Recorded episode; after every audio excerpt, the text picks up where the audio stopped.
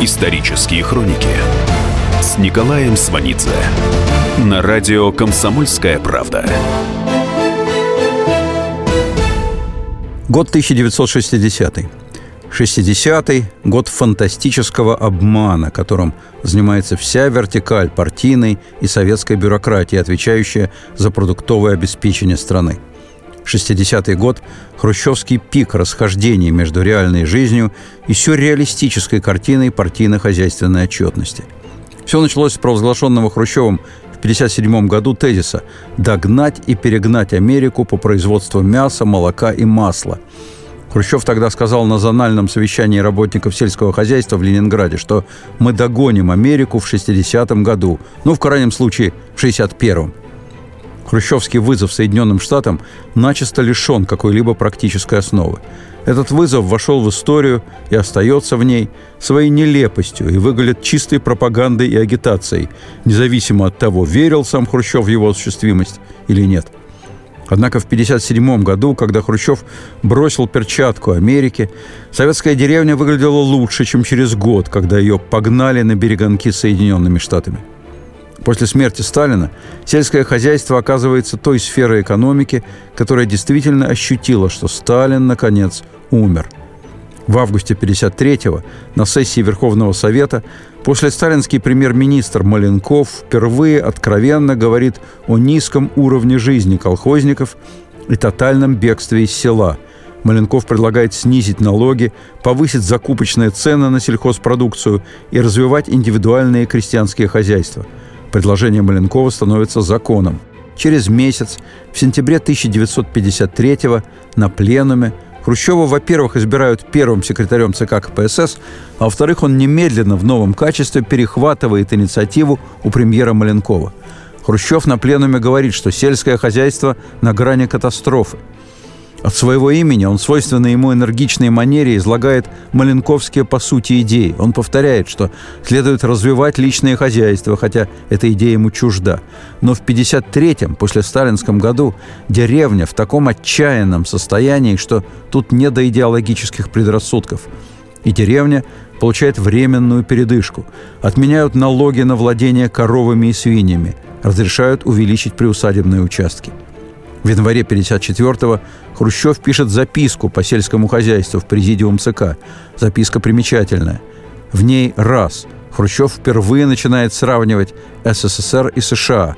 Два. В записке он произносит слово «кукуруза». Говорит, что как в Штатах мы должны расширять ее посевы. И три.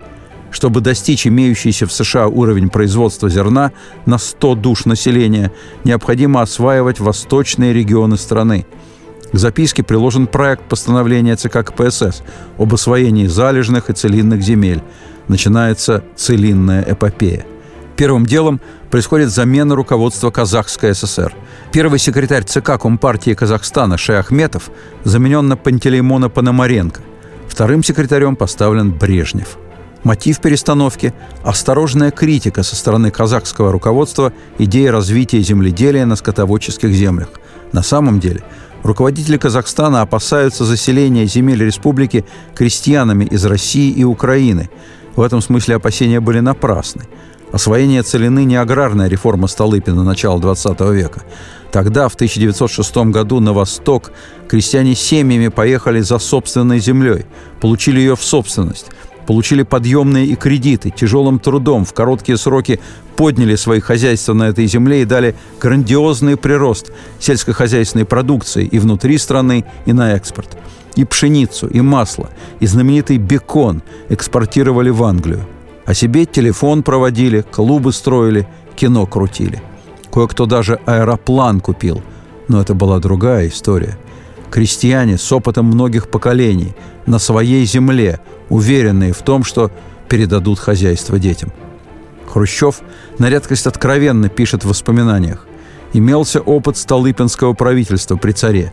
Переселенцы получали льготы по налогам, а переезжали за свой счет. В наше время об этом не было даже речи. Земля давно потеряла ценность в глазах крестьян. Собственность на нее отменили – Естественно, люди за свой счет не поедут ни на какие земли. Повезли за государственный счет. И вовсе не крестьян. Повезли молодежь. в основном городскую, не подготовленную ни к работе, ни к климату. Брали студентов, в том числе столичных, и квалифицированных рабочих, не задумываясь о том, кто придет на их место. У режиссера Ивана Пырьева в фильме «Испытание верности» есть такая сцена. Хрущев вспоминает. «Я был убежден, что найдутся энтузиасты. Его убежденность оправдалась. Большинство – молодые люди от 17 до 20 лет. Для них это приключение. У них охота к перемене мест. Но не только. Это 1954 год, самое начало оттепели. В воздухе социальный оптимизм, мотивированный смертью Сталина. Страна отходит от ужаса сталинизма и хочет строить себя заново. В феврале 1954-го Хрущев выступает по поводу целины на пленуме ЦК. В это время первый эшелон с целинниками прибывает на Алтай. Огромные финансовые, технические и людские ресурсы, брошенные на целину, первые четыре года дают сверхвысокие урожаи. Но никто и ничто не готово к приему этих урожаев.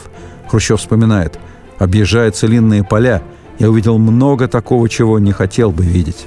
Зерно ссыпается прямо на землю. При перевозке потери. Токов нет, складов нет, не хватает простого брезента. Птицам было сплошное блаженство, они жерели на глазах. А мы только слали призывы насчет бережного отношения к зерну. Вспоминает целинник, писатель Юз Олешковский. Я был свидетелем урожая потрясающего. Погибло три четверти урожая. Это точно. Элеваторов не было, они были не в состоянии принять, сохранить. Шли дожди. Помню какую-то горечь, какой-то ужас перед всем этим делом. Вспоминает целинник, публицист Анатолий Стрелиный. Когда ты видишь гору хлеба, который сам вырастил, и эта гора греется, засовываешь туда руку по плечо, и руке горячо, ты физически чувствуешь, как хлеб гибнет, потому что его не успевают вывести, а потом его во враг сталкивают, уже сгнивший, чтобы начальство не видело. Ты страдаешь, и злоба в тебе нарастает, отчаяние. Урожая идут четыре года, потом все – Потом дает себя знать нарушение экологического равновесия, эрозия почвы. Распахивали все, что можно и нельзя. Варварская распашка открыла простор пыльным бураном. Они сдуют почти 10 миллионов гектаров пашни, что сопоставимо с территорией Венгрии. Высыхают реки и озера. 60-й год – последний год освоения целины. За годы подъема целины в европейской обжитой части страны потеряны 13 миллионов гектаров пашни – Традиционные пахотные земли лишены и денег, и техники. К 60-му году все это съедено целиной. Исторические хроники с Николаем Сванидзе на радио «Комсомольская правда». Год 1960 еще в 1957-м Хрущев обещает как раз к 60-му году догнать и обогнать Америку – Тогда, в 57-м, целина еще дает урожай. В столовых появляется даровый хлеб. По советским меркам это невероятный успех. Целина с ее масштабами и краткосрочными лихими урожаями кружит Хрущеву голову. В ней видится решение всех проблем. В марте 1956-го появляется постановление ЦК и Совмина, которое объявляет о сокращении индивидуальных хозяйств. Не случайно, всего за две недели до этого в докладе на 20-м съезде, осудившем культ личности Сталина, Хрущев полностью оправдывает коллективизацию. Колхозы убыточны. Вот список областей, не тянущих сельское хозяйство. Владимирская, Ивановская, Костромская, Куйбышевская, Липецкая, Молотовская, Пензенская, Ростовская, Свердловская, Сталинградская, Тамбовская, Томская, Ульяновская, Чкаловская, а также Краснодарский край, Красноярский край, Кабардинская, Североосетинская, Татарская и Удмурская АССР. Хрущев решает списать колхозам задолженность. В 1956-м колхозный план по мясу выполнен наполовину. Страну кормят мясом в этот момент личное хозяйство, где трудятся каждый день до и после работы колхозные крестьяне и жители небольших городов. И выращенные ими на собственных дворах коровы дают стране не только мясо и молоко, но и хорошую статистику. Именно личные хозяйства обеспечивают прирост животноводства на 24%. Продолжение следует. Исторические хроники с Николаем Сванидзе на радио «Комсомольская правда».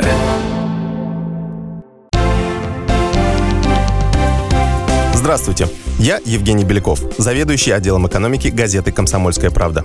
Я знаю почти все об экономике страны, личных финансах и время от времени даже играю на бирже. Но у меня нет миллиона долларов. И я очень хочу его заработать. Поэтому каждую неделю в прямом эфире я буду общаться с тем, кто смог стать богатым и знает, как сделать богатым меня и вас. Встречайте новый проект «Миллионеры». Каждый понедельник в 3 часа дня только на радио «Комсомольская правда».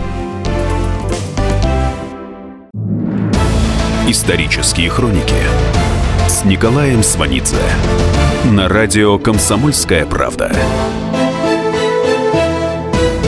В мае 1957-го Хрущев произносит «Буржуазные идеологи нам говорили, что же вы, коллективизацию провели, а колхозники со своих огородов поддерживают город и продают продукцию.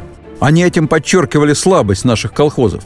Этот клин мы теперь выбьем из рук противников». В стенограмме дальше идет – бурные аплодисменты. И в 1958-м выходит самое нелепое из возможных – постановление о запрещении содержания скота в личной собственности граждан. Государственное руководство принимает безответственное решение, в котором смешаны внутриполитические и внешнеполитические пропагандистские мотивы. Внизу готовы это решение исполнить. Подобная готовность – результат предшествующего сталинского правления. Хрущев ее наследует. Самым знаменитым в этой эпопее становится секретарь Рязанского обкома Ларионов. Ларионов давно знаком с Хрущевым. В 1946-1948 годах Ларионов был заместителем начальника управления кадров ЦК ВКПБ. До этого первый секретарь Ярославского обкома. Обкомовскую карьеру в Ярославле делает на излете большого террора, который выпотрошил партийные кадры в области. В 1937-м расстрелян второй секретарь обкома Нефедов – Потом расстрелян первый секретарь обкома Воинов. На его место из Москвы присылают Зимина. Он демонстрирует полную готовность осуществлять террор на занятом посту. Только за один день, 16 июля 1937 года, Зимин отправляет Сталину две телеграммы шифровки с доносами. Сталин немедленно дает указание Ежову об аресте упомянутых Зиминым лиц. Зимин удерживается на посту полгода, потом расстрелян. В то же время в Ярославле начинается карьера будущего главы КГБ СССР Андропова. В 1937-м он начинающий комсомольский активист.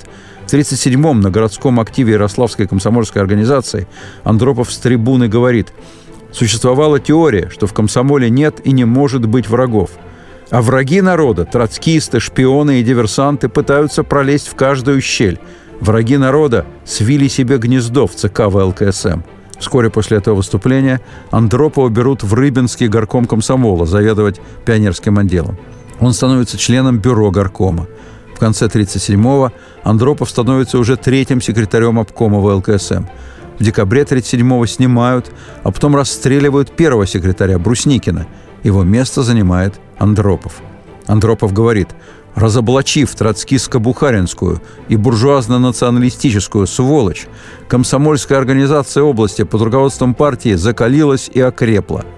Обкомом партии в это время руководит Шахурин, который станет наркомом авиационной промышленности после самоубийства брата Кагановича.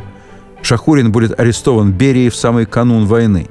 Берия же освободит и реабилитирует Шахурина сразу после смерти Сталина – Ярославский обком после Шахурина будет возглавлять Патоличев, впоследствии, вплоть до 1985 года, министр внешней торговли СССР. Вот при Шахурине и Патоличеве и развивается карьера Ларионова. Ларионов знаком с Андроповым. Андропов ему нравится. Ларионов привлекает Андропова к строительству гидроузлов на Волге, которое ведется силами НКВД, то есть руками заключенных. После войны лично Сталин обращает внимание на Ларионова. В 1948-м Сталин проявляет интерес к Рязанской области. В 1948-м Сталин произносит «До каких пор мы будем терпеть эту провальную яму под Москвой? Послать туда кадрового секретаря». Им становится Ларионов. У него обкомовский опыт, плюс теоретическая подготовка. Он в свое время окончил Институт Красной профессуры. Начало особых отношений Хрущева с Ларионовым относится к 1958 году. 12 февраля 1958 года Президиум Верховного Совета СССР принимает указ о награждении Рязанской области орденом Ленина. Орден Ленина должен быть вручен первым лицом, но Хрущев в Рязань тогда не едет. Он уже обдумывает план превращения неплохой экономической Рязанской области в передовой рубеж борьбы с Соединенными Штатами за мясо. Но в начале 58-го этот план еще не отшлифован, много сомневающихся, и Хрущев не едет пока вручать орден Ленина. 15 декабря 1958-го пленум ЦК. Главная тема – мясной рывок. После пленума 30 декабря в Рязани областная партийная конференция, которая входит в историю как «мясная». Конференция принимает решение сдать государству в следующем 59 году в полтора раза больше мяса, чем годом раньше. 31 декабря Ларионов докладывает об этом по телефону Хрущеву. Хрущев благодарит за понимание и передает всем на Рязанщине новогодние поздравления. Свидетель телефонного разговора Третий секретарь Рязанского обкома Зенин вспоминает. Ларионов обхватил голову руками, долго думал, потом встал, начал прохаживаться по кабинету и сказал, «Знаешь, Поликарпыч, от такой похвалы у меня прямо в горле пересохло». Решили собрать совещание секретарей райкомов и передать народу похвалы и поздравления. Правда, Идея сдать в полтора раза больше мяса означает, что у населения должен быть скуплен весь личный крупный рогатый скот, свиньи и птицы, и все пущено под нож. Но хрущевское постановление, запрещающее людям держать скот, это позволяет. Совещание созвать не успели. Накануне, 2 января 1959 года, в Рязань прибывает завсельхоз отделом ЦК по РСФСР Мыларщиков. Мыларщиков выступает на бюро обкома – Политбюро по согласованию с Никитой Сергеевичем Хрущевым пришло к единому согласию рекомендовать рязанцам принять обязательство сдать не полтора, а три годовых плана и выступить с обращением на всю страну. Тогда мы действительно догоним США. Лично Никита Сергеевич Хрущев призывает вас на этот трудный, но почетный шаг. Все молчат. Ларионов говорит, ну, как члены бюро? Дадим 150 тысяч тонн. Молчите, значит решение принимается. Надо дорожить доверием ЦК. Сейчас ответственный период. Период строительства коммунизма. Надо, товарищи, всем настроиться на мясо. Никита Сергеевич сказал, надо вздыбиться на это дело. Завсельхоз отделом ЦК Маларщиков сразу бежит звонить Хрущеву. Хрущев в Минске, в театре. Соединяют с театром – Хрущев выслушивает Мыларчикова и произносит «Давайте, чтобы завтра призыв рязанцев о тройном плане по мясу был в правде». 28 января 1959 года на 21-м съезде КПСС Ларионов подтверждает принятие повышенных обязательств. 12 февраля 1959 в Рязань приезжает Хрущев. Вот теперь он и вручает области орден Ленина – Хрущев посещает колхозы имени Ленина и «Россия» в Рыбновском районе. В клубе смотрит концерт. После концерта Хрущев Ларионову говорит, «У нас в ЦК тоже многие умеют петь, плясать, играть. Вот, к примеру, Суслов играет на гармошке. У Суслова гармонь старинная, венская, с бубенцами. А если бы вы видели, как танцует лезгинку Буденной...» Потом был ужин в председательском доме. Хрущев из предложенных прёкской ухи, украинского борща и рязанской куриной лапши выбирает лапшу. Обслуживают официантки из рязанского ресторана. На следующий день в Рязани Хрущев выступает на партхозактиве. Вспоминает свидетель его выступления публицист Николай Шундик. Хрущев тыкал в сторону Ларионова пальцем и повторял «Учтите, не мы сверху давим на вас, а вы снизу заверяете всю страну, что планы ваши реальны. Может, все-таки остановитесь на двух планах? Нет, Никит Сергеевич, три, отвечает Ларионов. Даже с гаком. Помимо всего прочего, секретарь Рязанского обкома Ларионов думает, что он, Ларионов, в глазах Хрущева маленковец, поскольку занимал должность в управлении кадров ЦК, когда кадровые вопросы курировал секретарь ЦК Маленков. Теперь Маленков вместе с Молотовым и Кагановичем осужден партией как член антипартийной группы. И значит, Ларионов должен особенно стараться, чтобы заслужить доверие Хрущева. Так что он вполне согласен со вторым секретарем обкома Гусевым, который сказал, «Мы не можем ни на шаг отступать. Всех коров сдадим, а обязательства должны выполнить. Иначе всех нас вот здесь повесят на крючках». И все завертелось. Первым делом насильственно скупают у населения из личных хозяйств 257 тысяч голов крупного рогатого скота. 103 тысячи сдается тут же на убой, без откорма и доращивания. То есть все поголовье скота, которое выращивали в личных хозяйствах в течение относительно свободных после сталинских лет, которые холили и лелеяли, все это уничтожено за несколько месяцев – Попутно с коровами у людей отбирают покосы, где заготавливали корма на зиму, отрезают приусадебные участки. Отобранные земли колхозы обихоживать не будут. Все порастет бурьяном и кустарником. Это очередное раскулачивание, только-только вздохнувший после Сталина деревни, добьет не только коров, но и людей. Люди плюнут на все и побегут в города – не будет следующего поколения, которое знает, с какой стороны подойти к корове, как выходить теленка. Не будет людей, которые до начала работы в колхозе привычно встают на два часа раньше, чтобы кормить и доить свою скотину. В стране в раз исчезают миллионы людей, способных прокормить себя и семью. Рязанские колхозники, что помоложе, записываются на целину. У колхозников ведь со сталинских времен паспортов нет – а тем, кто едет на Целину, паспорта дают. Но на Целине большинство не задерживается, бегут дальше, в города, а города прибывающих прокормить не могут. Исторические хроники с Николаем Сванидзе на радио «Комсомольская правда». Год 1960. Из письма рязанского колхозника Хрущеву. Кругом пустая земля убывших колхозников – их постройки в развалинах. Село имеет вид, как после сильной бомбежки. Колхозникам от колхозов никакой помощи. Вот в такой несчастный колхоз едут Мордюкова и Ульяна в фильме 1960 года «Простая история». И изба, в которой происходит знаменитая сцена, совсем нищая, пустая и голодная.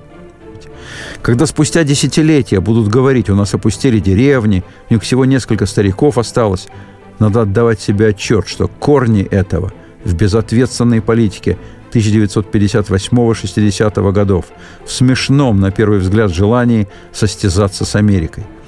Рязанский секретарь обкома Ларионов тогда вторит Хрущеву.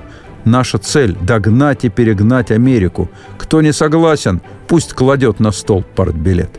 В колхозах в это время на стойловое содержание ставят всех телят, родившихся в 59 году, чтобы немного подкормить, зарезать и сдать.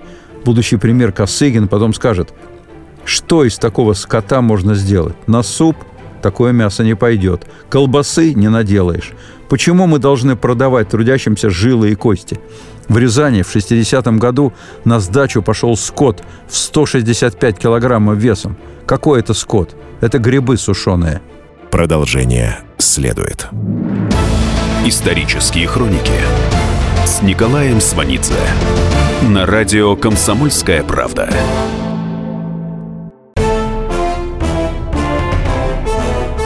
Товарищи солдаты и офицеры российской армии. Полковник Баронец разрешает обратиться. Звоните и задавайте накопившиеся вопросы. Угроза НАТО, жилье для военнослужащих и перевооружение России. Обо всем этом Виктор Баранец знает лучше других. Программу «Военный ревю» слушайте по будням с 5 вечера по московскому времени. Исторические хроники с Николаем Сванидзе на радио «Комсомольская правда». 10 июня 1959 года Бюро ЦК КПСС по РСФСР принимает постановление о практике сдачи неупитанного и маловесного скота. Постановление принято после элементарной проверки, которая показала, что по всей стране на мясо бьют молодняк. На партийный документ положен отклик снизу. И этот отклик не заставляет себя ждать. Мгновенно складывается система чиновничьих приписок, мошенничества и подтасовок. Вот, скажем, сдают в Рязанской области колхозный скот государству. Частных кормленных коров уже перерезали, поэтому теперь сдают хилых колхозных коров. Сдали их государству, получили деньги. Скот этот ставят на передержку, чтобы вроде как подкормить. Кормить должны на приемных пунктах – но коров оставляют в том же колхозе. Там их почти совсем не кормят. Потом их сдают по второму заходу. И получается увеличение производства мяса. Надо сказать, тут Рязанская область отстает по предприимчивости от Кировской области. В Кировской области всякую суету с куплей-продажей, передержкой вообще подменили просто бумажной перепиской. Никаких действий с реальными коровами. Их заменяют изобретенные в области бестоваренные квитанции. Безответственное решение государственного руководства выполняется абсолютно адекватно. Партийное и советское руководство всех уровней сдает государству мертвые коровьи души. Руководство награждают. Кировская область получает орден Ленина.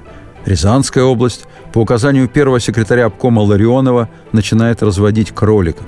Под кроликов отводят помещения даже в школах. В колхозе «Россия» школа построена в 1914 году. Напротив школ тогда строили дом для директора, для учителей. В 1914 году не знали и не могли знать, что через 50 с лишним лет школу отдадут кроликам. Но кролики – существа полезные, они быстро размножаются. С ними проще, чем, скажем, со свиньями. Как-то Ларионов по дороге в Ряжск заехал на ферму. Видит, четыре девушки окружили двух свиней – Две девушки держат молодую свинку, а другие две затащили на свинку молодого хряка и держат его. Может, что получится. Свинка и хряк визжат, и ничего. В середине лета 59-го Ларионов стоит перед необходимостью сдать второй план по мясу. Из письма работника Главного управления заготовок Министерства сельского хозяйства РСФСР Виноградова на имя Хрущева – Уважаемый Никита Сергеевич, руководители Рязанской области намерены сделать в сентябре второй план. Но спрашивается, чем делать второй план? В Рязани колхозам приказано покупать мясо. Но ведь задача не скупать мясо на рынках, а увеличивать его производство. Из письма жителя рабочего поселка Рязанской области на имя Хрущева. Уважаемый Никита Сергеевич, у колхозников просто отбирают скот – Отберут, а оформляют, как будто сдал колхоз. Конституция разрешается иметь личную собственность, а у нас отбирают даже телочек. В это время в Рязани живет Александр Солженицын. В 59-м здесь Солженицын пишет свой знаменитый рассказ «Один день Ивана Денисовича». Первоначально назывался «Ща-854. Один день одного зэка». Он будет напечатан в 1962 году в «Новом мире» с разрешения Хрущева – Солженицын писал Ивана Денисовича как раз в те дни, в 59-м, когда Хрущев приезжал в Рязань по поводу мяса. В воспоминаниях о рассказе Солженицына Хрущев напишет «Главное, он вызывает отвращение к тому, что творилось при Сталине. Потрясают условия существования простых людей». Ларионов отчитывается о сдаче второго за год плана по мясу.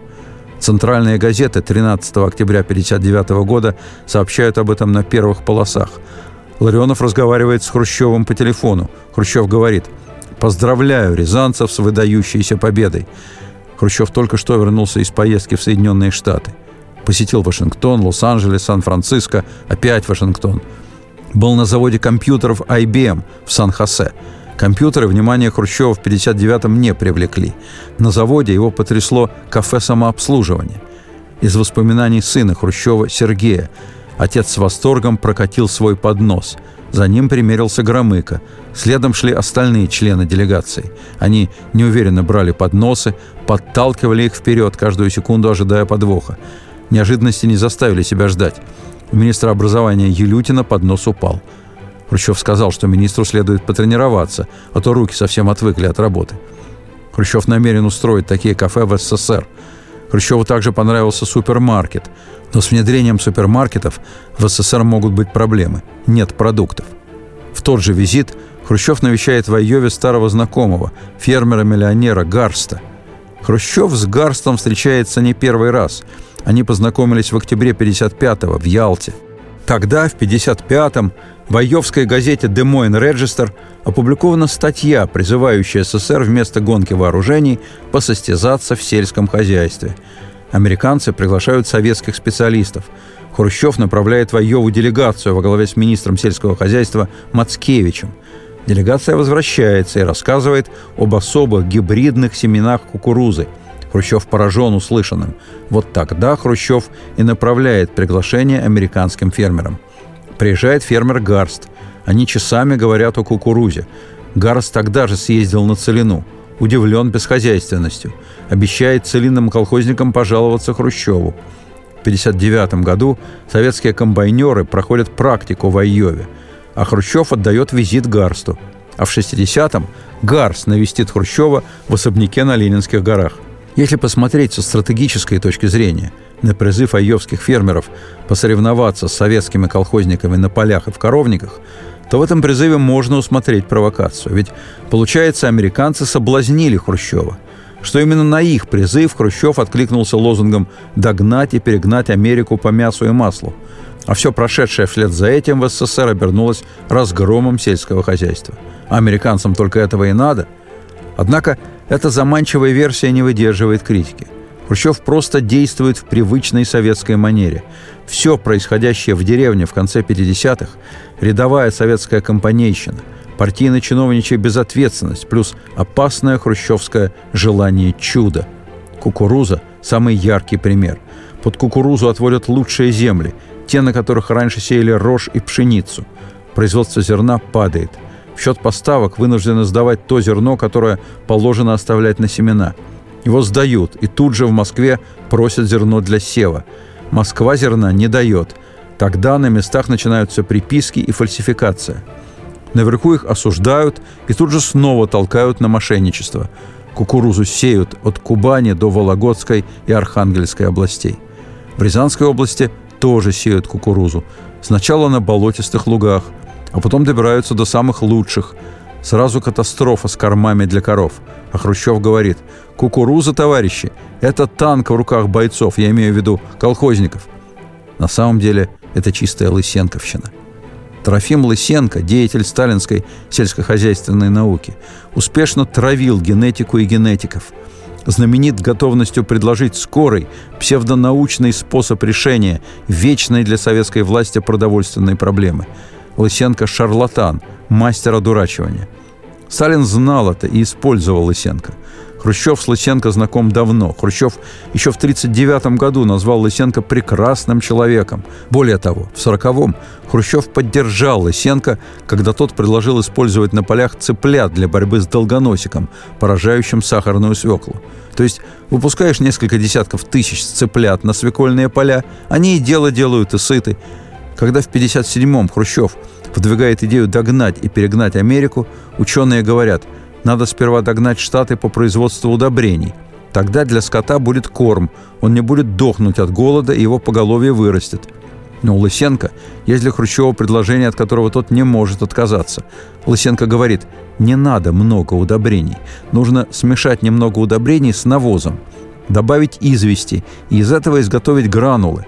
Думали делать гранулы на заводе.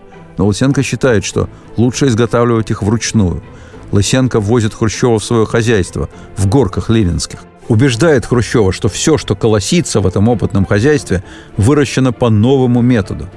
Хозяйство у Лысенко действительно элитное, то есть ни в чем не нуждающееся. У него в 1954 году для коров столько корма, что они стали умирать от ожирения. Лысенко тогда по-своему решил выправить ситуацию и занялся экспериментальным скрещиванием пород, чтобы коровы стали менее толстыми, а молоко бы давали пожирнее – 59-60 годах новых народившихся бычков и коров очень дорого продают в колхозы, перепортят племенные стада, новые коровы окажутся тощими, молока давать будут мало, и жира в нем уменьшится в половину. Младшее поколение в семье Хрущева Лысенко не доверяет. Вспоминает бывший зять Хрущева, экономист Николай Шмелев. Собравшись за столом, дети Хрущева стали донимать отца вопросами, не повредит ли стране его любовь к Лысенко – Никита Сергеевич мрачнел, багровел, огрызался, как затравленный волк, а потом как грохнет кулаком по столу, как закричит, уже почти теряя сознание. «Ублюдки! Христопродавцы! Сионисты! Дрозофилы! Ненавижу! Ненавижу!» В марте 57-го Хрущев скажет «Я голосую за Лысенко, потому что он за плохое не возьмется». Закончит Хрущев свою речь словами «Мы поражаем весь мир нашими успехами. Через три года у нас будет мясо вдоволь». Исторические хроники с Николаем Сванидзе на радио «Комсомольская правда». Год 1960. В канун 60-го года Первый секретарь Рязанского обкома партии Ларионов готовится к сдаче обещанного третьего за год плана по мясу. В области уже вычищено все. Ларионов дает указание скупать скот в других областях страны. Банк дает деньги. По рыночной цене скупают скот во Владимирской, Липецкой, Воронежской и Московской областях. Руководство областей жалуется в ЦК. ЦК не реагируют – Ларионов делает встречный ход. Он организует встречу Хрущева с рязанскими колхозницами. Хрущев говорит, вы, рязанцы, молодцы, хорошо потрудились. При таких темпах прироста мяса, каких вы достигли в текущем году, вам потребуется немного времени для того, чтобы догнать Америку и, как говорится, ухватить Бога за бороду. Ларионов в ответной речи говорит, рязанцам очень хочется ухватить Бога за бороду. Ларионов говорит, не выполнить план – это честь запятнать и дает указание о скупке мяса в Казахстане. Скот везут целыми стадами по железной дороге. Но транспортировка затягивается. Нужно время на махинации с накладными. Пока то да сё, Ларионов принимает решение пустить под нож весь приплод 59 -го года. Молочные стада и даже быков-производителей. 16 декабря 1959 года Ларионов докладывает о выполнении третьего за год плана – Через 10 дней он награжден золотой звездой Героя социалистического труда. Продолжение следует. Исторические хроники с Николаем Сванидзе на радио «Комсомольская правда».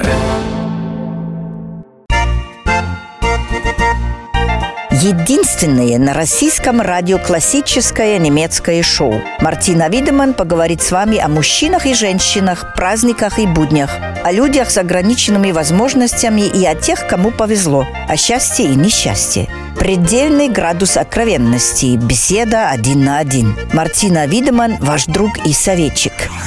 Программу «Ein, zwei, Видеман» слушайте каждый четверг в 10 вечера по московскому времени.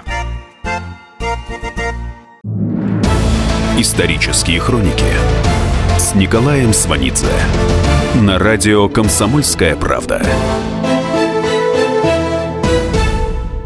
Год 1960. Первый секретарь Рязанского обкома партии Ларионов сдал обещанный третий за год план по мясу. Через несколько дней он награжден золотой звездой Героя социалистического труда. Ларионов напишет сыну – Хожу, как в угаре. Я первый в стране секретарь обкома получил героя. Первый за 42 года советской власти. До советской власти Ларионов жил в деревне. Родители у него крестьяне из Архангельской губернии. В 60-м в Архангельской области, даже в ее северных районах, настойчиво и безуспешно пытаются выращивать кукурузу. Ларионов в 60-м году берет обязательство, что Рязанская область даст четыре плана по мясу. С начала 60-го года ЦК КПСС и в Совмин пойдут тысячи писем от рязанцев с мольбами прекратить мошенничество областных и районных властей. Не реагировать уже невозможно. К тому же в прошлом, 59 году, Ларионов начал сильно пить. К лету 60-го уже часто не выходят на работу, ссылаясь на болезнь. Многие обкомовские работники, почувствовав его слабину, от него отворачиваются, начинают играть против него – Ларионов направляет телеграмму на имя Хрущева с просьбой принять. Получает отказ. Вскоре ЦК принимает решение освободить Ларионова от обязанностей первого секретаря Рязанского обкома КПСС.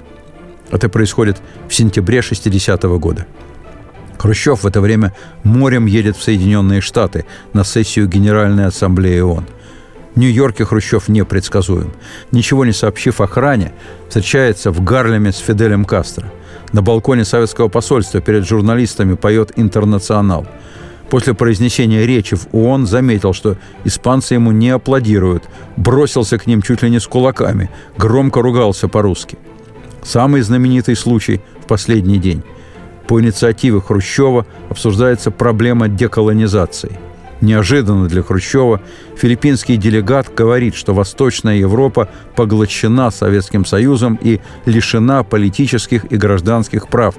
Хрущев в ответ сначала стучит по столу кулаками, а потом снимает ботинок и начинает размахивать им в воздухе.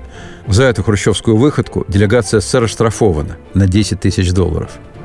В то время, когда Хрущев находится в США, Бывший первый секретарь Рязанского обкома КПСС Ларионов кончает жизнь самоубийством.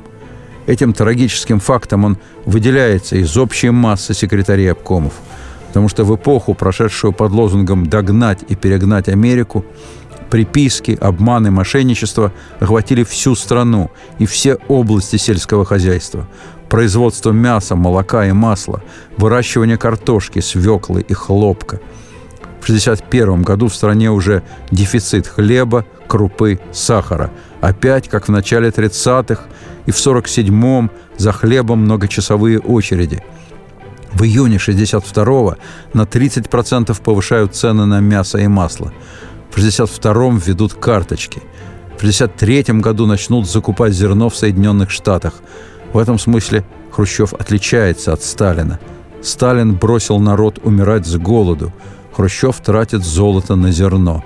С хрущевских времен закупка зерна становится нормой жизни в СССР. Исторические хроники на радио «Комсомольская правда». В 1961 году одиозный советский писатель Кочетов публикует роман под названием «Секретарь обкома». По роману снимают фильм. Там играют очень хорошие актеры. Твардовский в санатории посмотрел фильм «Секретарь обкома».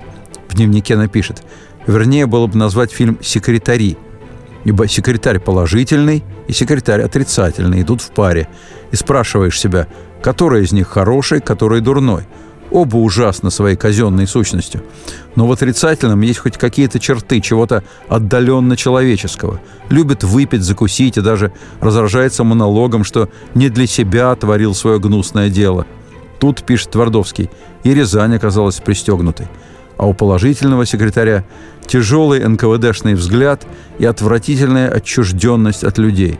А колхозники, смеющиеся шуткам начальства, ансамблец – ни слова о них, как людях чего-нибудь на свете желающих, кроме выполнения плана поставок мяса. Это кино – то самое, чего хочет от нас партия. Если бы это искусство могло утвердиться, то жить уже не стоит. На следующий день в дневнике Твардовский напишет «Вечером подсел к нашему столу министр кино Романов и сообщил, что этот фильм очень не понравился Никите Сергеевичу, то есть Хрущеву. Главным образом из-за мотива Ларионовщины. Никита Сергеевич сказал – Разве, мол, дело в Ларионове? Ведь мы сами его.